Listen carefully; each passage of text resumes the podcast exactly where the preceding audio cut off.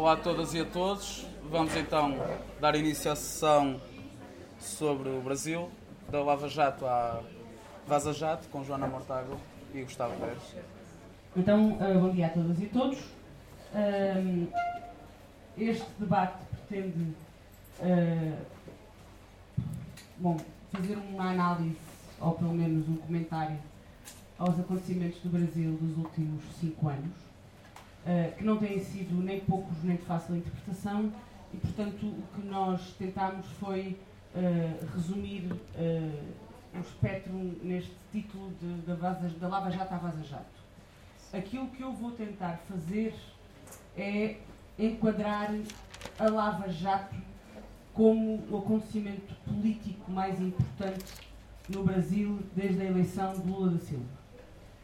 Um, e vou tentar explicar como é que a Lava Jato foi possível e o que é que ela significou uh, para o governo do, do Lula. Um, queria, à partida, dizer o seguinte: não vou tentar. Queria falar mais alto? Então, se calhar, tem que aumentar o som. Estava ali o pessoal de trás a dizer. Eu não vou tentar fazer uma avaliação do governo do Lula. E, portanto, uh, não vou tentar explicar as razões pelas quais, quando o governo do Lula precisou de apoio da base, da população, não teve. Isto não é um debate sobre se o Lula e a Dilma governaram bem ou governaram mal, não é um debate sobre os erros do PT. É um debate sobre a elite brasileira, a Lava Jato e o papel da corrupção na sociedade brasileira. Portanto, quando eu chegar ao fim e não houver essa dimensão um, da, da, avaliação do governo do PT, entendam que eu sou uh, e sempre serei muito crítica e sempre fui um, dos rumos do PT no Brasil. O Gustavo Ber, uh, a quem eu agradeço uh, fazer este debate comigo, irá depois falar um pouco mais do que significou o Intercept e os vazamentos daquelas mensagens da, que ficou chamado como Vaza Jato. Portanto, aquilo que eu proponho é entender a Lava Jato como uma. entender como é que uma operação judicial, uma mega operação judicial, contra a corrupção se transforma no principal instrumento de articulação política das elites brasileiras para afastar o único governo progressista da democracia brasileira. O único governo progressista que existiu desde, 80, desde a Constituição de, um, de 88. Uma operação contra a corrupção, que é a partir de uma coisa que a esquerda apoia, uma limpeza, digamos assim, um, do crime uh, económico organizado, uh, acaba por se transformar neste instrumento contra o, o governo uh, progressista. A Lava Jato é uma operação judicial que começa em 2014, quando um grupo de procuradores, uma força-tarefa, começa a investigar casos de lavagem de dinheiro, empresas de fachada e chega uh, e apanha alguns, eles chamam alguns doleiros. Os doleiros é a malta que compra e vende dólares no mercado informal e, portanto, faz um mercado monetário um, informal e, um, e, e ilegal. A partir dessa investigação, que como uma, das, como uma dessas empresas estava fixada no Pará, é uh, a investigação também fixada em Curitiba, é atribuída a, essa, a esse grupo de procuradores um mega processo que se torna mega quando eles, seguindo o fio da lavagem de dinheiro, chegam à Petrobras, que é a maior empresa estatal brasileira. Um monstro do ponto de vista do seu peso uh, económico e, e, e, político.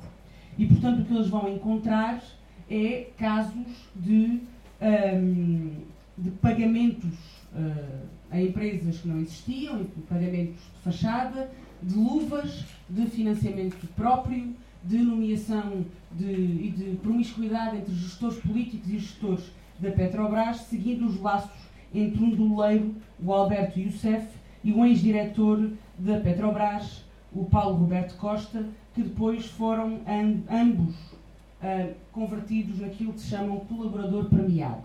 Ou seja, ambos falaram com a justiça a troco de benefícios uh, nos seus processos. A Lava Jato, e é bom perceber isso, só é possível porque em 2013 a Dilma alterou as leis de combate à corrupção e criou uma lei que permitia uma coisa chamada delação premiada. A delação premiada é aquilo que eu considero a anti-justiça. A delação premiada é o sonho do Moro. Portanto, há duas coisas que se juntam em Curitiba para permitir a Lava Jato. Uma lei que permite prender pessoas única e exclusivamente com testemunhos conseguidos em troca de, de benefícios nos processos dos acusados e um juiz chamado, um, chamado Sérgio Moro. A investigação, quando se centra na Petrobras, acaba por fazer uh, um monte de ligações e vai chegar a três empresas de construção civil uh, que eram veículo dos pagamentos ilegais a políticos, a, a, a, gestores de empresas e de todas as lutas. A Odebrecht, a OAS e a Camargo Correia. São estes três, são os empresários destas três empresas, os únicos uh, empresários que estão metidos em todo o escândalo da Petrobras. Tudo o resto, ou a grande maioria dos acusados da Lava Jato, são políticos. A estes empresários foi dado o único papel de falarem em delação premiada. E é por isso que nós devemos lá chegar ao caso do, do, do Lula. Quando a operação da Lava Jato levanta a tampa da Petrobras, o que cai é uma teia imparável de nomes de políticos, gestores, gente muito conhecida da sociedade brasileira e uh, em poucos anos a, Petro, um, a, Lava Jato levanta mais de mil mandatos de busca, de mandatos de prisão temporária, de mandatos de prisão preventiva, de delações premiadas, de, de confissões conseguidas por detenções abusivas. E, portanto, é um, é um, um, um espetáculo imenso que cai de repente em cima um, do Brasil, tudo transmitido em direto por uma, imprensa sensacionalista que a nós basta-nos imaginar o que é que não seria o petisco da CMTV, do Correio da Manhã, caso existisse uma, uma coisa deste, desta dimensão. Nós temos como comparação, do ponto de vista de dimensão, não do ponto de vista processual, a Operação Marquês, mas no caso brasileiro, a Lava Jato tem uma dimensão muito maior do ponto de vista das pessoas que estão envolvidas e do, e do estrago que ela faz e hum, por várias razões, porque ela provoca estrago na política, mas porque ela provoca estrago na economia. Estas três empresas eram as três maiores empresas de construção civil do Brasil. É como se de repente três motas em giz fossem destruídas por um uh, processo de combate, um, ehm, de combate à, à, corrupção. Eu aqui queria fazer uma, uma, um parênteses porque eu acho que é importante explicar como é que esta Lava Jato depois evolui, como é que ela foi uh, percepcionada é porque duas coisas importantes na minha perspectiva. Em que contexto é que surge a Lava Jato? Qual é o contexto internacional e nacional do Brasil na Lava Jato? Eu acho que há dados que são importantes. Um, o Brasil tinha descoberto recentemente a maior reserva de petróleo do mundo, intocada, o pré-sal. Segunda coisa, que estava a cargo, a sua exploração estava a cargo da Petrobras. Segunda coisa, o Brasil estava em desaceleração económica e a começar medidas de austeridade. A crise que nos, atacou em 2008 estava a chegar ao Brasil, com quebras de margem de lucro do setor privado imensas e com uma dívida pública. O Brasil é o país que, mais, que tem a taxa de juros mais alta e, portanto, uma dívida pública imensa que eles tinham que continuar a pagar. E, portanto, uh, o setor económico queria a garantia financeira, a garantia de que era uh, preciso um, pagar uh, dívida pública, sendo o Brasil um dos países com mais altas taxas de juros e maior dívida pública, também um dos países com maior evasão fiscal. Ou seja, a capacidade de recalque fiscal do Estado brasileiro é muito pequena porque toda a gente tem contas no estrangeiro e a evasão fiscal no Brasil é uma coisa assustadora e isso é uma das razões pelas quais o Brasil é tão endividado, porque não consegue buscar o dinheiro para financiar, a corrupção também ajuda qualquer coisa, não consegue buscar o dinheiro um, dinheiro suficiente. Do ponto de vista internacional, nós estamos no contexto da ascensão da extrema-direita. Nós sabemos o que é que isso significa do ponto de vista do discurso moralista, populista e o que é que isso uh, significou. Essa é uma das questões. A segunda questão é como é que a corrupção é percepcionada uh, no Brasil. Ao longo de muitos anos, criou-se uma narrativa no Brasil de que a corrupção é o grande problema do país. O Brasil seria a maior potência mundial se não fosse a corrupção. Uh, a, a autonarrativa que o Brasil conta a si próprio é que os brasileiros são corruptos por natureza. É uma herança luso-portuguesa da relação de Portugal com o Brasil que criou uma, nature uma natureza, uma cultura corrupta. Eles chamam-lhe o jeitinho brasileiro. O jeitinho brasileiro é uma espécie do nosso desenrasque, mas que, um, no fundo, é como se fosse uma, uma, uma, uma tentação inata e inescapável. Todos os brasileiros vão ser corruptos, quanto mais poder tiverem, mais corruptos serão. E neste impulso está tanto, como eles chamam, a cervejinha do guarda, como a corrupção da Petrobras. Põe-se tudo ao mesmo nível. Aquele jeitinho para safar uh, o tipo que está desempregado para conseguir entrar num sítio ou sair do outro é exatamente a mesma coisa que cria a corrupção da Petrobras. Uma, um dos grandes difusores desta mensagem é o Padilha, aquele tipo que fez a tropa de elite e criou uma série da Netflix chamada O Mecanismo. O que é que é o mecanismo? O mecanismo é este impulso uh, de corrupção que é indiferente às ideologias e do qual o Brasil vai sempre padecer.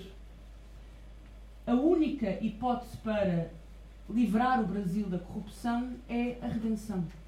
É uma redenção moral.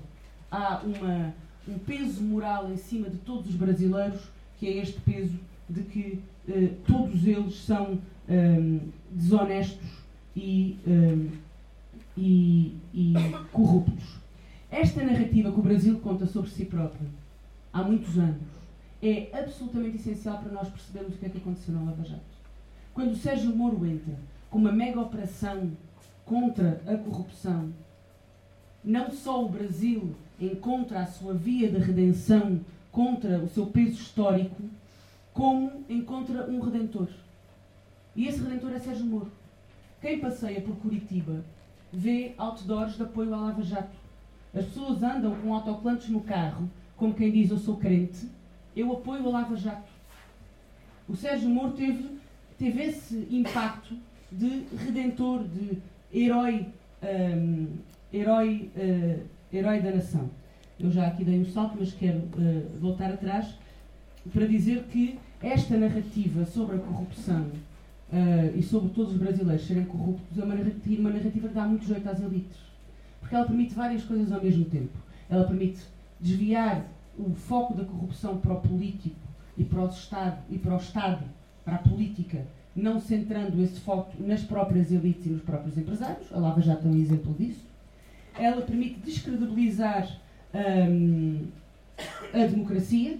Portanto, ela diz que o Estado é corrupto porque é corrupto. Ela nunca explica que o Estado é corrupto porque o sistema foi feito corrupto para que as elites pudessem comprar sempre que necessário. Ela permite uma outra coisa uh, engraçada e que se viu com a Petrobras, que é levar à narrativa que uma empresa como a Petrobras é melhor privatizar estrangeiros do que oferecê-la aos políticos corruptos do Brasil. E, portanto, é uma narrativa que facilita a privatização porque descredibiliza a propriedade pública das empresas, porque elas, se forem públicas, são necessariamente fonte e instrumento de, um, de, de, de, corrupção.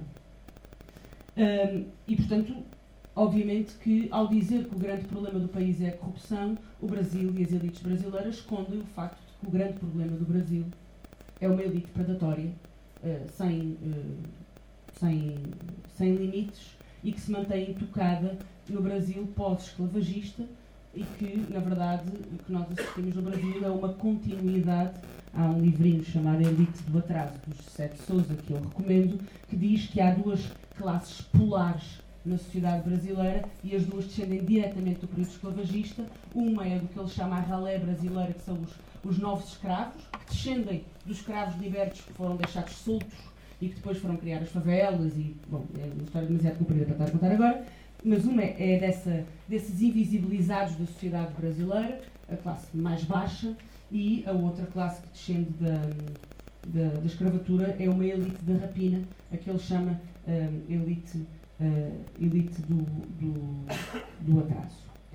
Quando nós chegamos a 2005 este contexto internacional, este contexto económico, estas elites do atraso, esta, um, esta visão do Brasil sobre, sobre si próprio, um, começamos a ter. Ah, e por, obviamente, desaceleramento económico e medidas de austeridade por parte da Dilma Rousseff.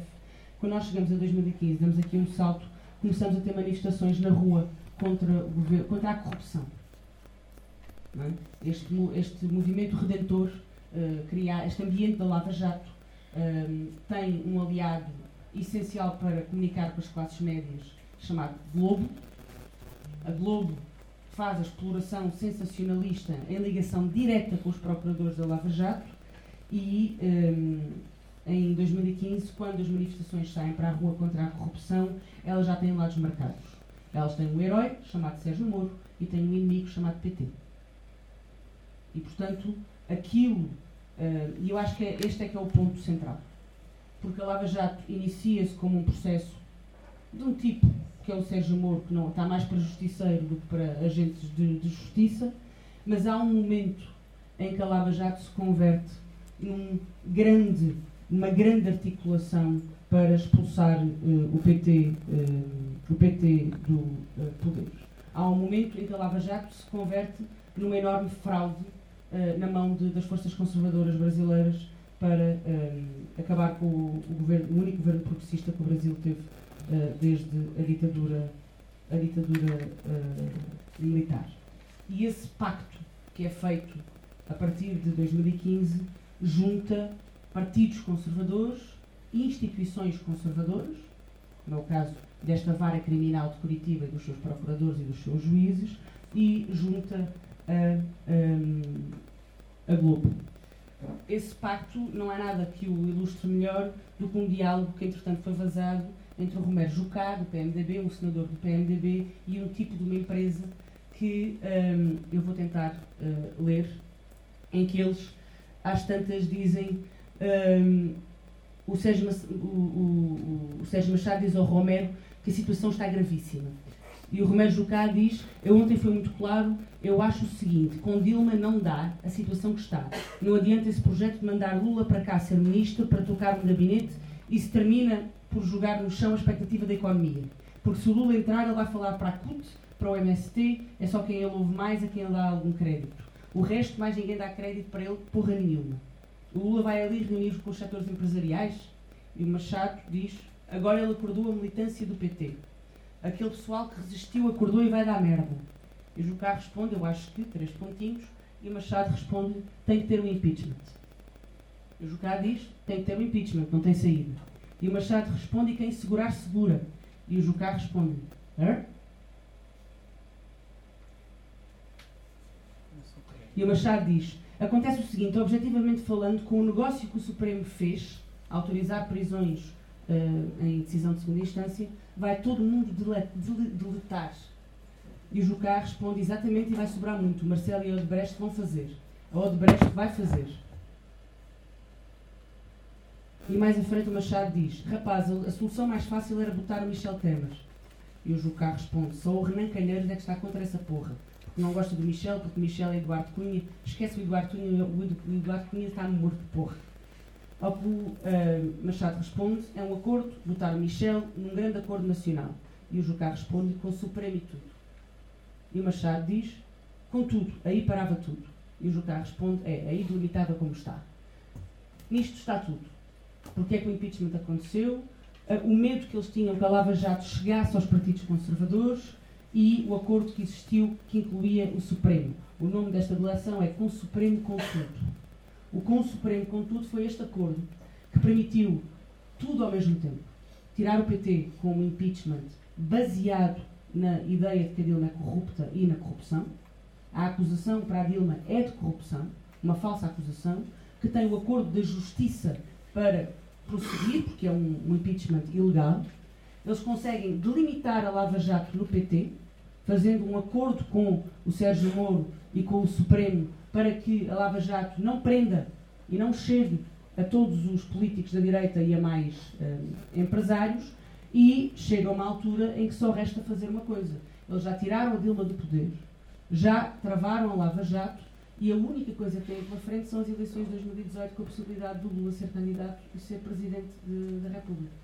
E é aí que o Sérgio Moro dá o seu golpe de misericórdia no PT, uh, que é acusar o Lula de corrupção e metê-lo na cadeia no processo mais rápido de uh, investigação, sentença, acusação e julgamento que uh, a justiça brasileira já, já viu.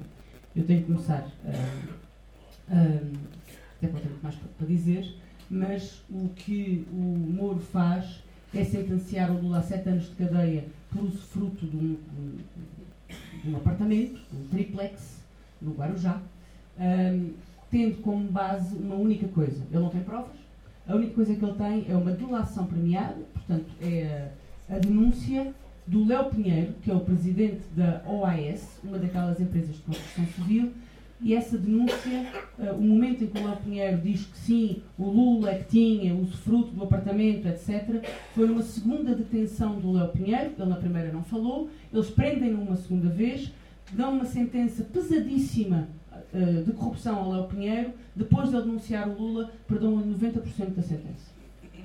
E é com isto que o Lula é sentenciado a sete, primeiro sete e depois uh, nove anos de de prisão. Uh, a recompensa para o Sérgio Moro nós sabemos qual é que foi.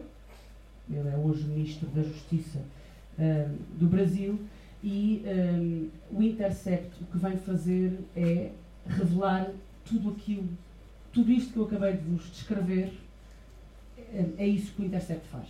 É esse o peso e a importância numa extensão que nós ainda desconhecemos porque ainda há muita coisa que o Greenwald tem acesso e que ele não, um, e que ele não uh, denunciou. Pronto, eu não, não fui muito, vou terminar agora, já falei muito, não fui muito aos detalhes da Lava Jato. O que eu vos queria explicar era um bocadinho mais como é que se conseguiu convencer um país inteiro uh, desta fraude e deste pacto conservador contra o PT.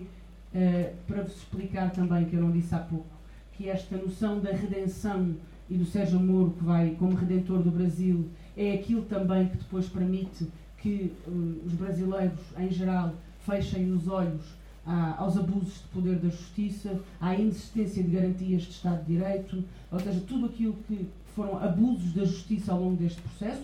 Eu lembro-vos que o Sérgio Moro mandou cá para fora uma escuta entre a Presidente do Brasil e o ex-Presidente do Brasil, que é aquela do Tchau Querida, que é o último passo antes do impeachment, que é aquilo que faz supor que o Lula vai para ministro para evitar uma acusação de corrupção, é essa, é essa escuta que vem cá para fora, e tudo isto foi feito sem que houvesse qualquer pessoa que dissesse que a justiça estava a ir longe demais era acusado de não querer o combate à corrupção. E, portanto, tudo isto foi feito sem que a esquerda, sem que os setores mais críticos, mais avançados, pudessem levantar um dedo. E é, é, é o incrível do Intercept é isso, é, é que permite-nos dizer que houve muitos abusos, muitas ilegalidades e que aquilo que aconteceu no Brasil, nomeadamente com o Lula, não foi um julgamento, foi uma prisão política. Lula é um preso político. Foi uma perseguição uh, política. Em, uh, em primeira circunstância, a principal vítima deste acordo entre instituições, forças conservadoras e Globo é o PT, como é evidente, mas uh, uh, em num quadro mais amplo o PT uh, eh, é obviamente a vítima direta, mas a maior vítima deste acordo é a democracia brasileira, porque não há maneira nenhuma de um sistema democrático conseguir sobreviver a um, a um, a um, um ataque deste nível organizado por parte das elites. Boa tarde, bom, bom dia.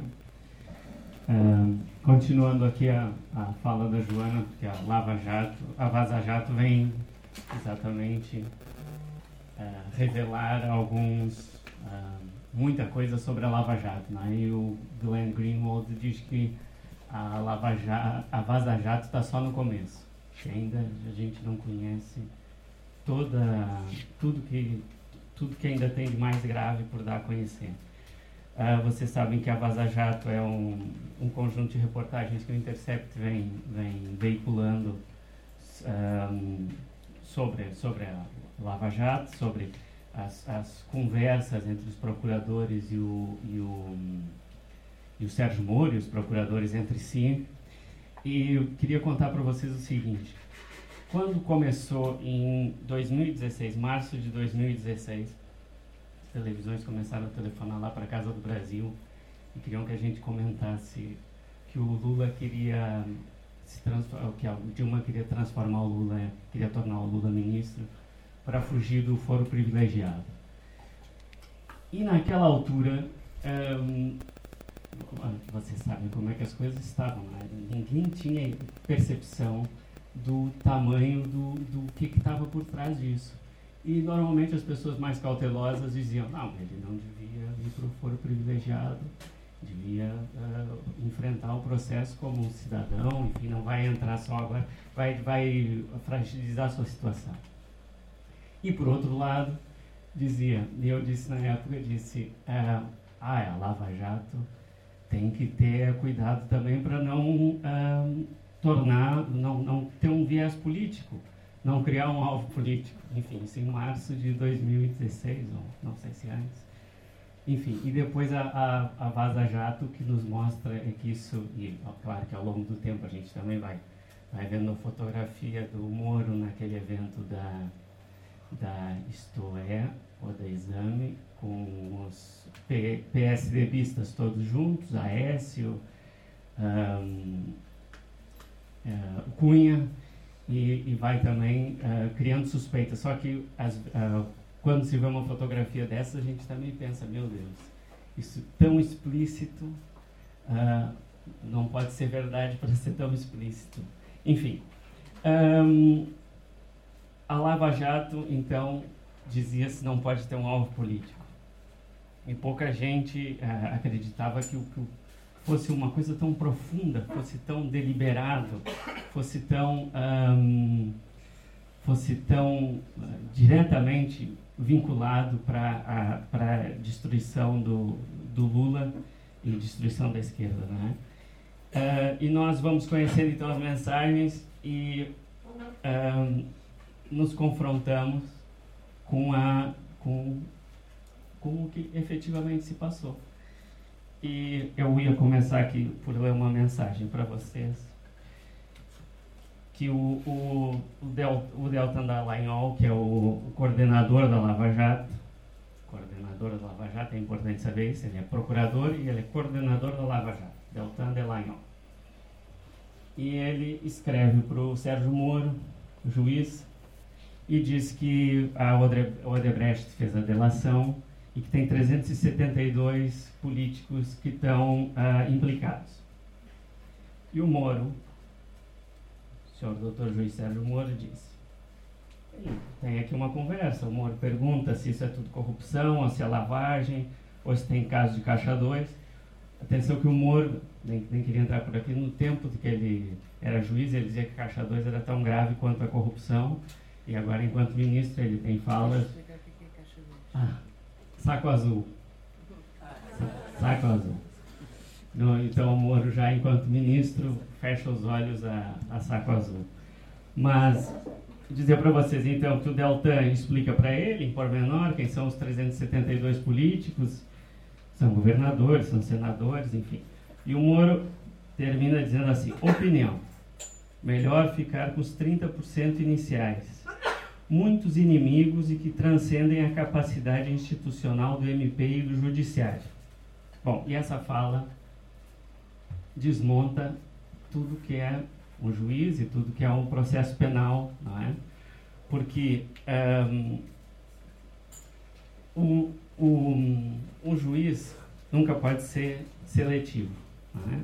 Nunca pode ter a seletividade porque existe um princípio que se chama o princípio da indisponibilidade da ação penal, que é o, teriam que ser investigados 100% da delação.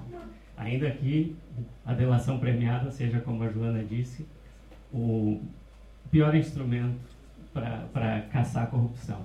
E a delação premiada e a delação, o que, que se dizia no Brasil, não sei se era aqui, não sei que eu já ouvi também falar isso, mas é que era prova rainha, não é prova rainha nenhuma. A delação tem que estar sempre uh, vinculada a outro tipo de provas, porque Uh, porque senão o, o, direito não se faz, não é com base em confissões, ainda por cima. Senão isso é tudo bufo, está aqui, dizendo. Exatamente. Tem que estar sempre vinculado a uma prova, senão nem sequer há direito, não é? Acontece exatamente o que aconteceu na Lava Jato, que era ficar vendo quem é fazia delação, quem é que aparecia, quem é que não aparecia na delação. Por outro lado, é, além de, de, ser seletiva e além de mostrar as preocupações políticas do, do juiz Sérgio Moro, ainda tem outra coisa aqui que, que, que é que é que, que se vê logo a partida, que é o juiz não coordena o trabalho do Ministério Público. O juiz não diz o que, que o Ministério Público tem que buscar de prova. Ainda por cima no Brasil, essa questão da parcialidade é bastante maior do que aqui em Portugal. É que o, o juiz também tem a questão da verdade material, em busca e tal. No Brasil, a questão da imparcialidade, e ainda por cima num processo dessa natureza, ainda é mais, é mais importante. O juiz não tem que coordenar o trabalho do Ministério Público e o Ministério Público não deve se deixar coordenar pelo trabalho do, pelo, pelo juiz. Bom, o, o Moro mostra aí que orienta e que quer que se investiguem só, ou sugere que só 30% sejam investigados. Ou só 30% se mantenham só nos 30% iniciais, que é para não transcender a capacidade do MP. A capacidade do MP também parece que é muito difícil uh, para um, investigar outra pessoa, que é o Fernando Henrique Cardoso. É, que o, o Moro escreve para o Deltan, isso também está no Intercept, escreve para o Deltan Delayon, coordenador, e diz: tem alguma coisa mesmo séria do FHC? Fernando Henrique Cardoso. O que vi na TV pareceu muito fraco. Tem aqui um ponto de interrogação, mas não, não, não dá para entender bem. E aí o Dallagnol diz, lá tem uma série de, de, de mensagens entre os dois, é, mas não, descontextualiza se eu saltar ela. Aí o Dallagnol lá pelas tantas diz, suponho que tenha sido, ah, foi enviado para São Paulo sem se analisar a prescrição. Suponho que de propósito, talvez para passar recado de imparcialidade.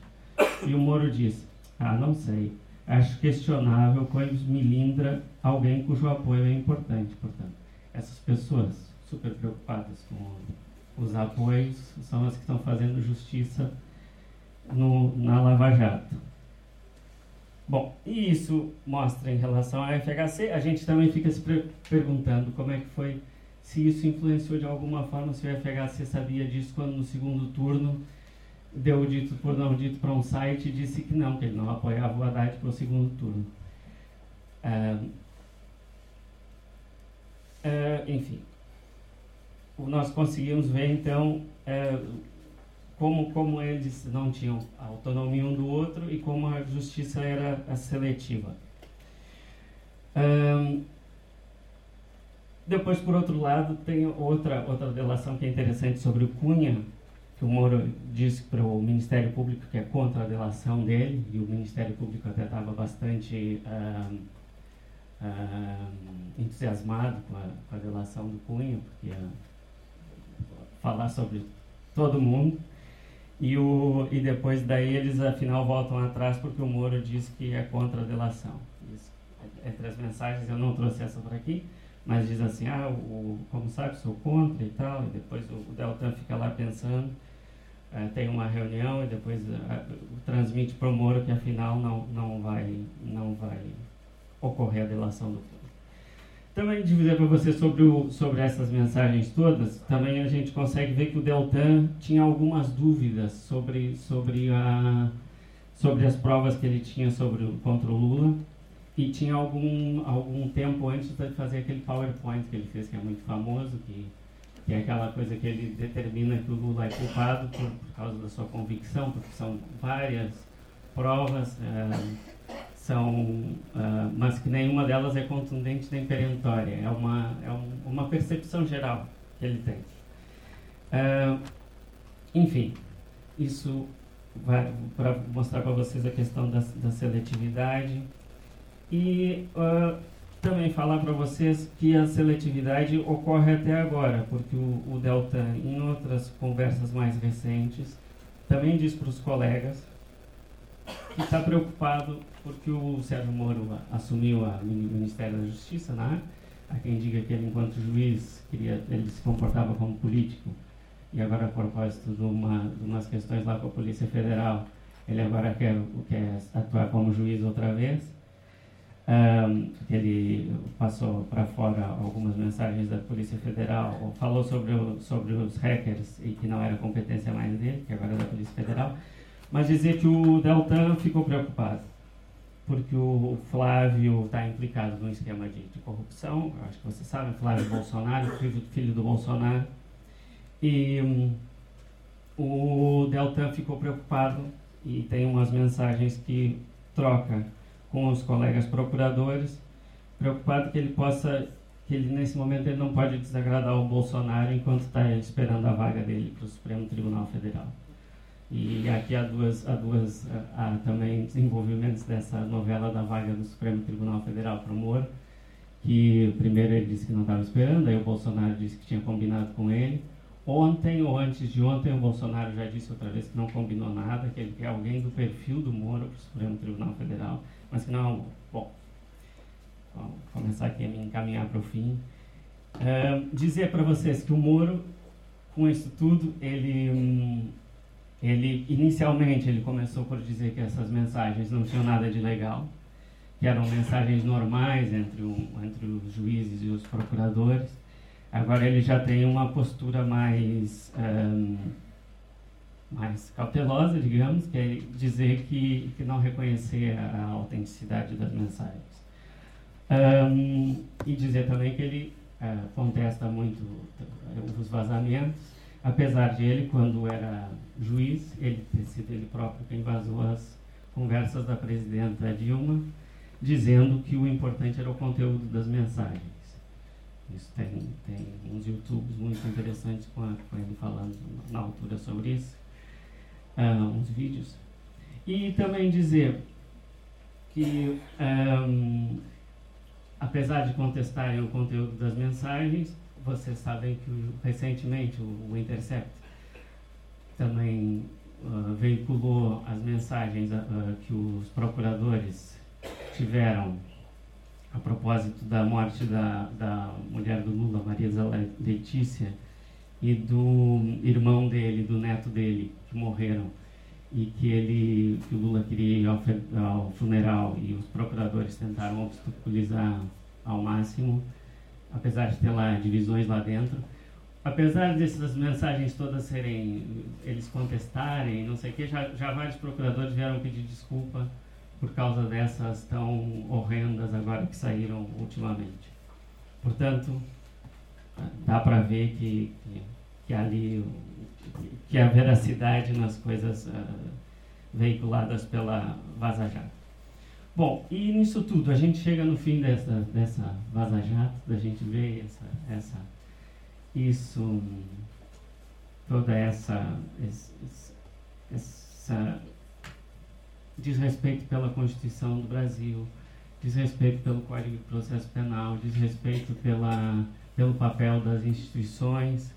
E a gente se pergunta como é que o Brasil vai sair desse, desse, dessa, dessa destruição institucional que foi uh, feita pela, pela Lava Jato, não só, mas que a Lava Jato demonstra bem. Esse profundo constrangimento para o judiciário, que Nesse momento ainda nem, nem, nem tomaram medidas contra o Deltan Dallagnol, nem contra o Sérgio Moro, enfim. E o, os bolsonaristas e os moristas gostam de dizer para quando estão quando isso começou a aparecer da Vaza Jato eles respondiam muito dizendo que a gente queria destruir a Lava Jato e não é verdade. Quem destruiu a Lava Jato foi o Sérgio Moro e foi o Deltan Dallagnol com as suas condutas absolutamente irresponsáveis, quando o seu dever era administrar a justiça e não ficar influenciando a, as eleições do Brasil, que eles com isso conseguiram afastar o, o candidato, era o Lula, que estava francamente mais, mais bem posicionado para ganhar as eleições do que o Bolsonaro. Pronto, é isso. Eu coloco em dúvida para a gente responder. Pode subscrever este Mais Esquerda no iTunes, no Spotify ou na sua aplicação de podcast. O mesmo acontece com os outros podcasts do Esquerda.net, como Alta Voz, com leituras longas de artigos, Os Cantos da Casa, com o melhor da música portuguesa, o Convocar a História, um podcast de Fernando Rosas com convidados diferentes todas as semanas, ou ainda o 4 e 20, o podcast quinzenal da atualidade canábica.